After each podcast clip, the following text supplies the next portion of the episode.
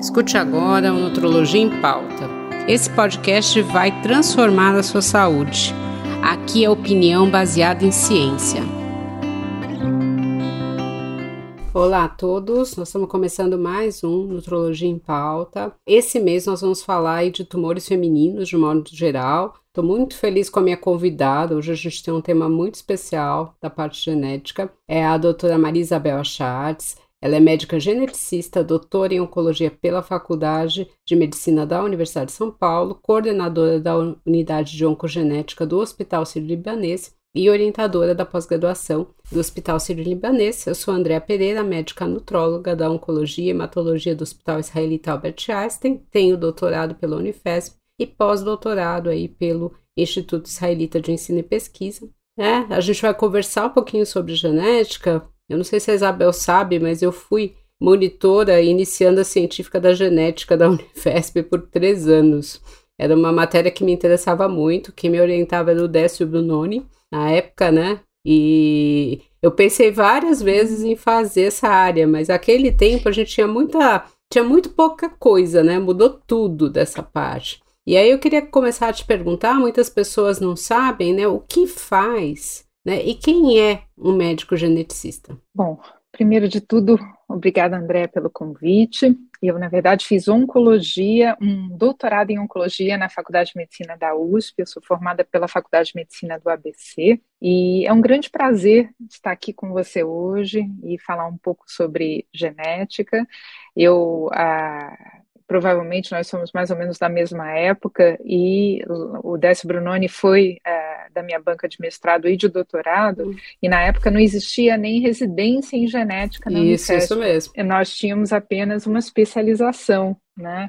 E depois que eu fui conseguir o equivalente, a, a equivalência, na verdade, para a residência, justamente porque não existia fazendo prova de título. Mas o que faz um geneticista, na verdade? O geneticista é o médico que vai, no caso da oncogenética, avaliar o histórico de câncer da sua família e o histórico pessoal de câncer e entender se há algum tipo de correlação, algum tipo de herança que vem passando geração após geração e que, por conta disso, o indivíduo tem um maior risco para o desenvolvimento do câncer. E que alterações são essas? Todo mundo sabe que quando a gente nasce, a gente herda o DNA, metade do nosso pai, metade da nossa mãe, e nesse DNA a gente vai ter contido toda a informação de como deve ser o, o ser humano. Né? Então a gente já tem ele prontinho desde a primeira célula. E nesse DNA você tem o código genético de cada indivíduo e o código genético é constituído em menos de 1,5% de genes. A gente pensa que os genes são todo ao longo do DNA, mas na verdade não, é a minoria do DNA. Mas esses genes contêm as informações básicas de como deve ser esse ser humano e também de como são as funções principais desse ser humano.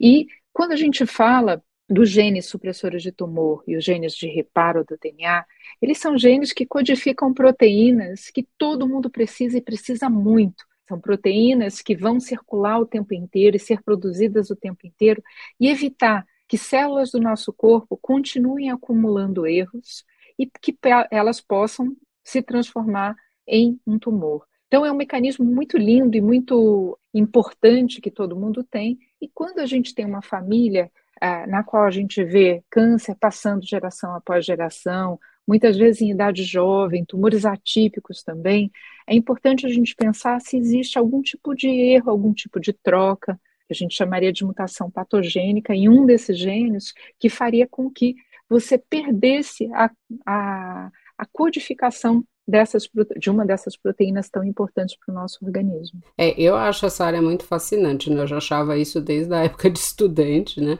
E uma das coisas que a gente viu aí nos últimos anos foi a atriz Angelina Jolie falando que ela fez um teste genético aí, né? Ela chegou a fazer uma mastectomia bilateral por conta do teste, né? Pelo menos foi isso que ela acabou divulgando, uh, tanto para câncer de mama como câncer de ovário. A gente está no mês do outubro rosa, né? E aí eu tenho muitas pacientes que me pedem para eu pedir esse teste ou se elas podem em qualquer laboratório fazer o teste. Eu ia te perguntar exatamente isso, né? Porque eu sempre encaminho para o médico geneticista, mas eu queria que você falasse para as pessoas que estão nos ouvindo.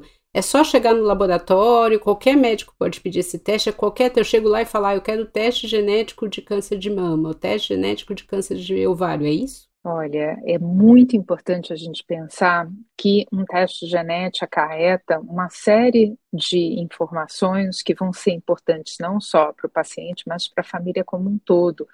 E informações que podem muitas vezes ser interpretadas de formas diferentes. Então, quando você pede um teste genético como médico, você tem que saber interpretar aquele resultado de uma forma muito adequada. O que nós geneticistas fazemos no momento que a gente pede o teste genético, é o aconselhamento pré-teste. Nesse momento, eu vou explicar para o meu paciente por que, que eu estou pedindo aquele teste. E mais, quais são os resultados esperados e situações como uma variante incerta. O nome incerto já traz um medo enorme para o paciente, mas na verdade uma variante incerta, na sua grande maioria, quase sua totalidade, são variantes que não têm nenhum impacto clínico e que não vão é, mudar a conduta do paciente. Mas, por exemplo, se a, a, a sua paciente, você pede um teste genético e vem com BRCA1 com uma variante de significado incerta, a paciente lê aquilo, se ela não foi orientada adequadamente antes,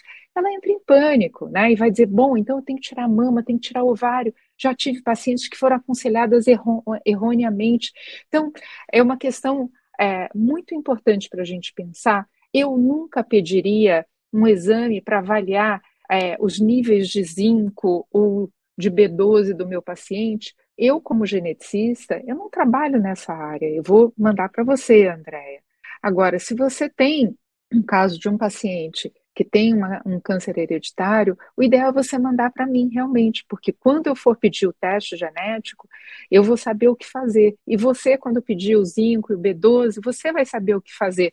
Então, eu acho que é, é isso que é bacana da medicina e da gente ter hoje a possibilidade de se especializar. É claro que a gente sempre tem que guardar um conhecimento básico muito importante, ver o paciente como um todo, mas ter a, também a humildade de dizer que está fora da minha área de atuação eu vou mandar para um especialista que realmente sabe orientar. Depois do aconselhamento pré-teste, o teste chega para mim. Será que o médico que pediu vai saber avaliar a qualidade desse teste? Será que o médico que pediu vai saber se o teste é completo?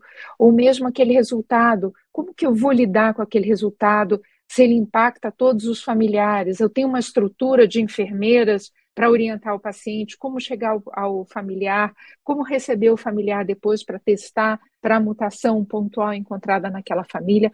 Então, é muito complexo. É claro, todo médico recebe um carimbo com o seu CRM e vai poder pedir qualquer teste.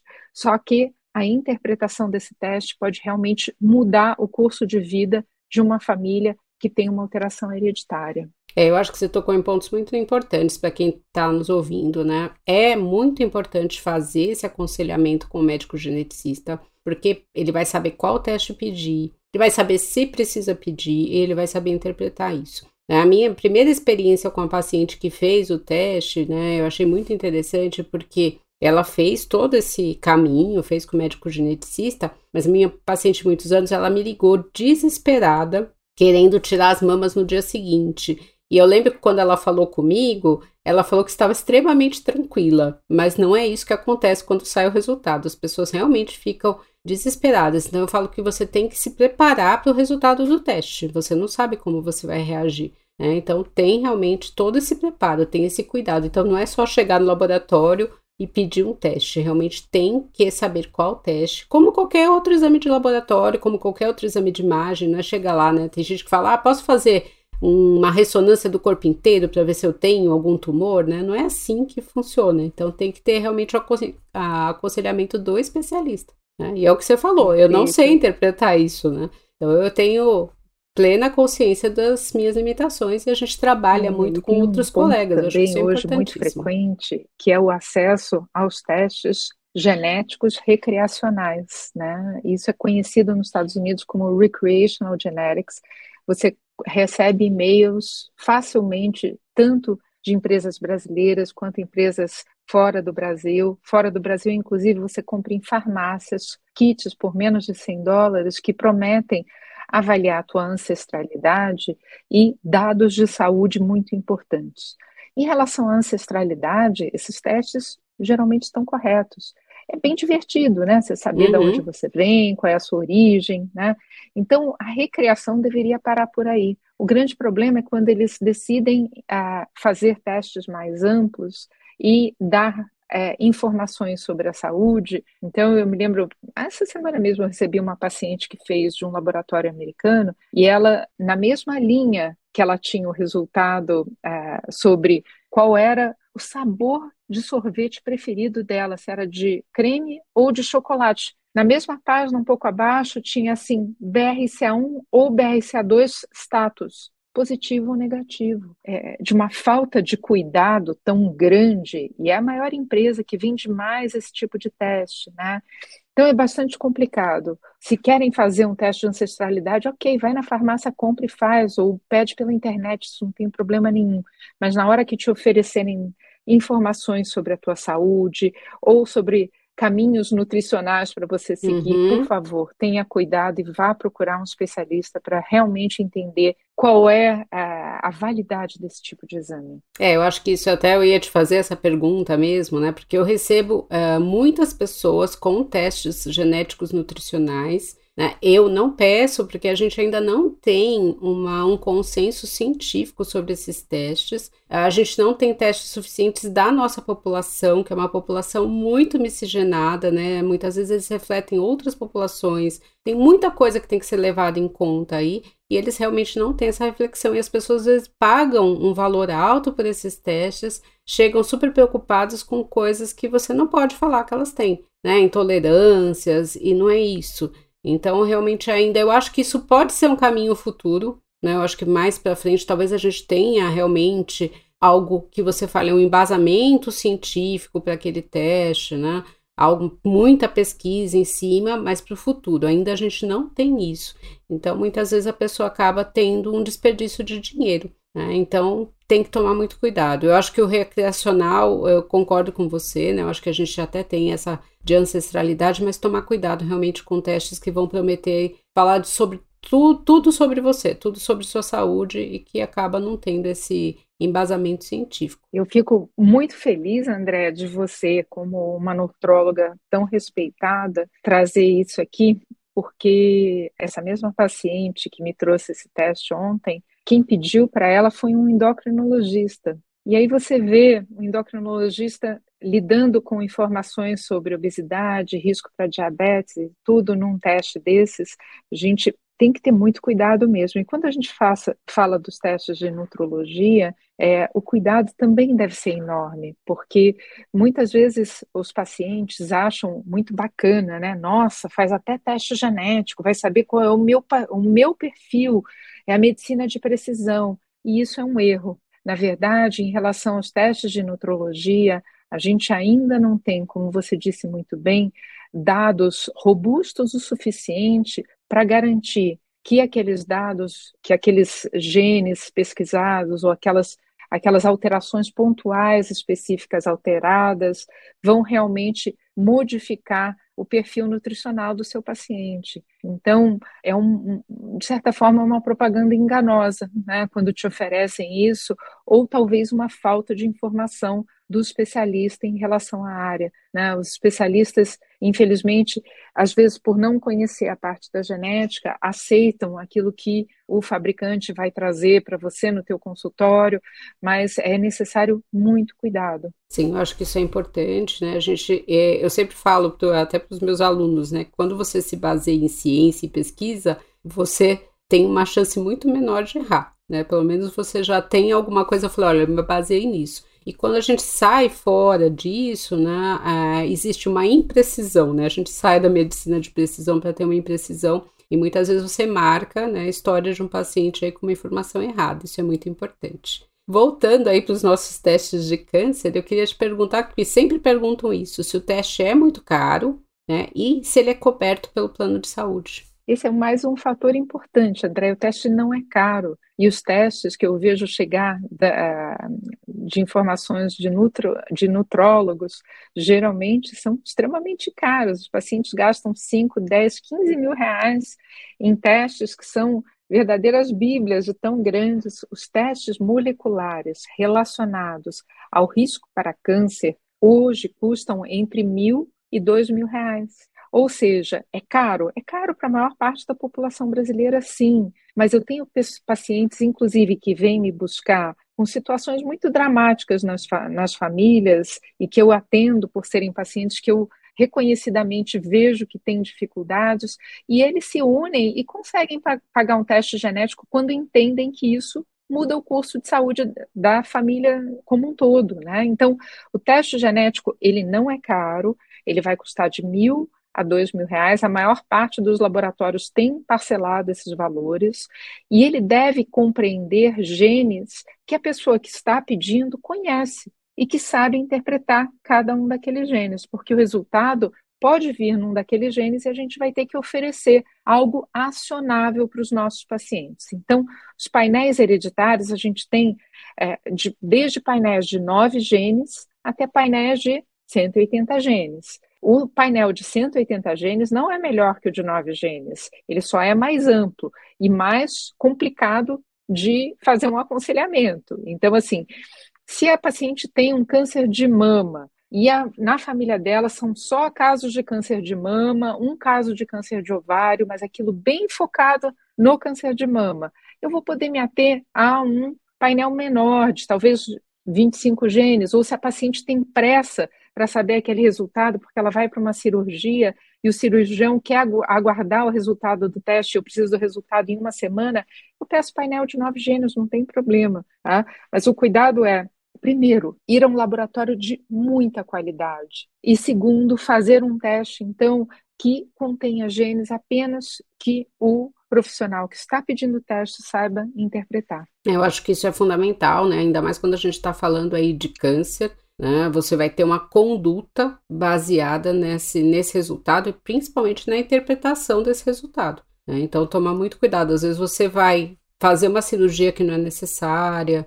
né? você vai preocupar sua família de um modo desnecessário. Por outro lado, o teste também vai ajudar não só o paciente, a paciente, vai ajudar a família também quando você vai pensar aí nesses tumores, né? Então, dá para você pensar até numa coisa preventiva, né?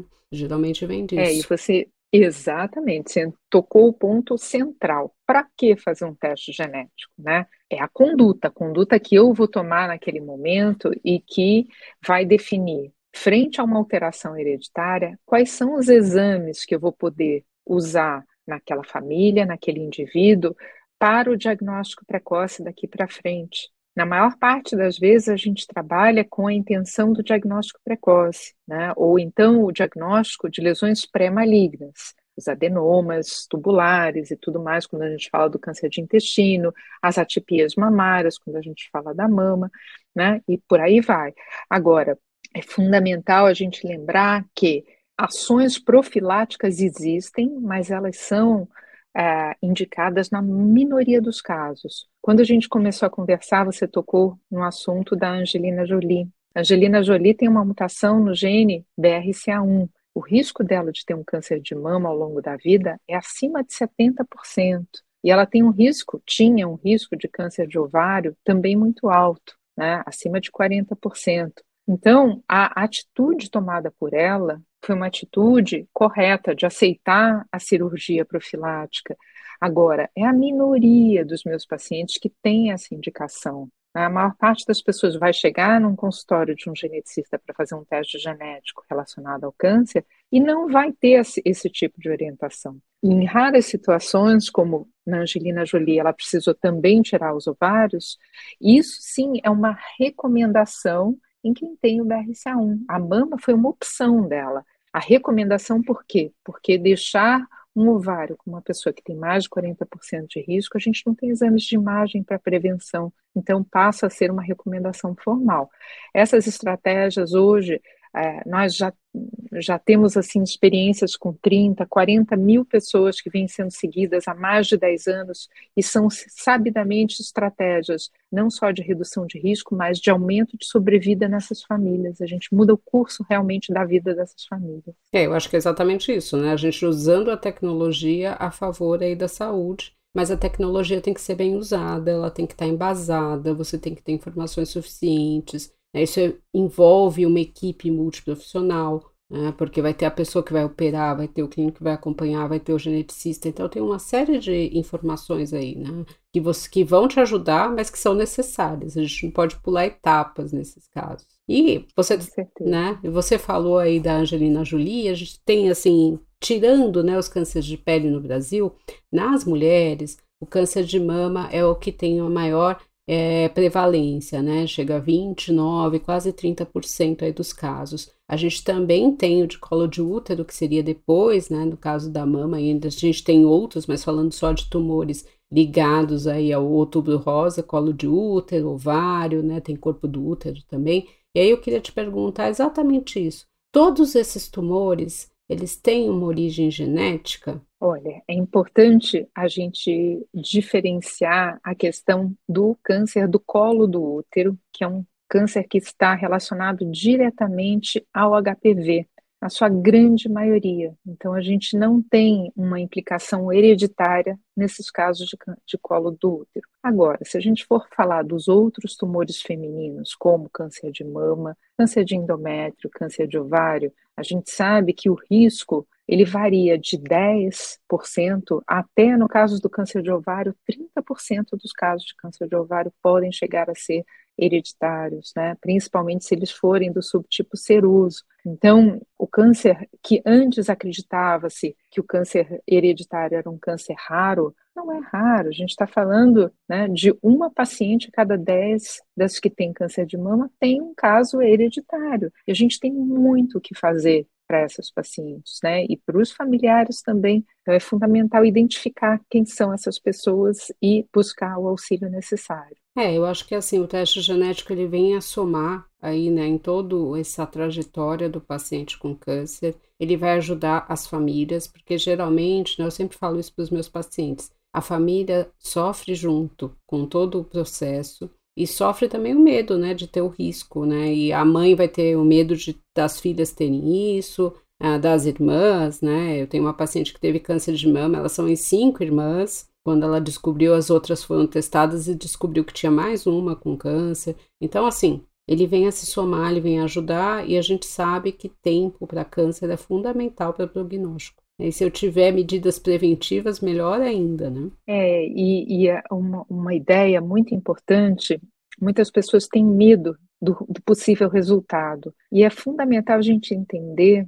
que ah, encontrar uma mutação, encontrar uma alteração hereditária, muitas vezes é uma sorte naquela família, porque é, se a gente busca, é porque a gente já viu alguém ter, e se a gente encontra, quer dizer que provavelmente a gente vai conseguir evitar ou pelo menos é, evitar uma quimioterapia, evitar uma, é, uma cirurgia mais complicada. A possibilidade do diagnóstico precoce que a gente tem no momento do diagnóstico de uma alteração hereditária é fenomenal. Né? Então, é mudar essa ideia de que fazer um teste genético é carregar uma nuvem negra em cima da cabeça. Não, não é buscar um problema, é resolver um problema que já existe que talvez a gente não saiba. É muito comum, a gente ouve muito isso. Ah, quem procura acha, né? Eu falo assim que sempre quem procura acha cedo. Né? Então dá para você ter uma solução. Não é que o exame vai causar algo, né? O exame vai mostrar o que já está lá. E quem acha trata. Né? Exatamente, né? Então trata a tempo, né? Às vezes você não consegue do câncer, isso é muito importante. Bom, a gente está quase acabando. Eu queria que você fizesse aí sua, mandasse a sua mensagem final aí para quem está nos ouvindo. Olha, eu acho que, primeiro de tudo, é um grande prazer poder trabalhar com uma equipe multidisciplinar ter profissionais de, de grande qualidade ao meu redor, e eu acredito que todos os médicos que estejam aqui ouvindo a gente hoje cerquem-se de pessoas que, que vocês têm confiança. Né? A Andrea, por exemplo, eu a conheci num congresso, falei, ai, que bom que eu te encontrei, né? e, e que nós pensamos da mesma forma, e por, por isso eu, eu estou aqui hoje. Né? Então, cerquem-se de pessoas que vocês confiam e que vocês acreditam pensarem como vocês que sejam baseadas na ciência. E vocês, pacientes, cuidem realmente não só da sua saúde, mas também de escolher médicos que sejam bem informados e que possam dar as informações corretas para vocês. E sempre na dúvida, nos casos de câncer na família, se vocês têm múltiplos casos de câncer na família ou tiveram tumores em idade jovem, venham procurar um geneticista, tá bom? E muito obrigada, Andréia. Imagina, olha, eu acho que foi super legal essa conversa. Acho que muita gente tem dúvidas sobre os testes. Eu espero que a gente tenha tirado aí o medo das pessoas de fazerem o teste e ter a certeza né, da importância do médico geneticista aí nessa jornada do paciente oncológico. Bom, queria agradecer vocês que estão nos ouvindo, né? No próximo episódio a gente vai falar sobre câncer de mama que acho que é uma grande preocupação e é o foco aí do Outubro Rosa, mas eu queria aproveitar para falar de outras coisas de tumores femininos nesse mês também. Queria agradecer a Isabel Achartes e para você que ficou com alguma dúvida, entre em contato ou comigo, com a Isabel nas nossas mídias digitais ou no site www.doutorandreanutrologia.com.br que eu posso passar para a Isabel também e vai ser um prazer responder suas dúvidas. Não percam o próximo episódio. Obrigada.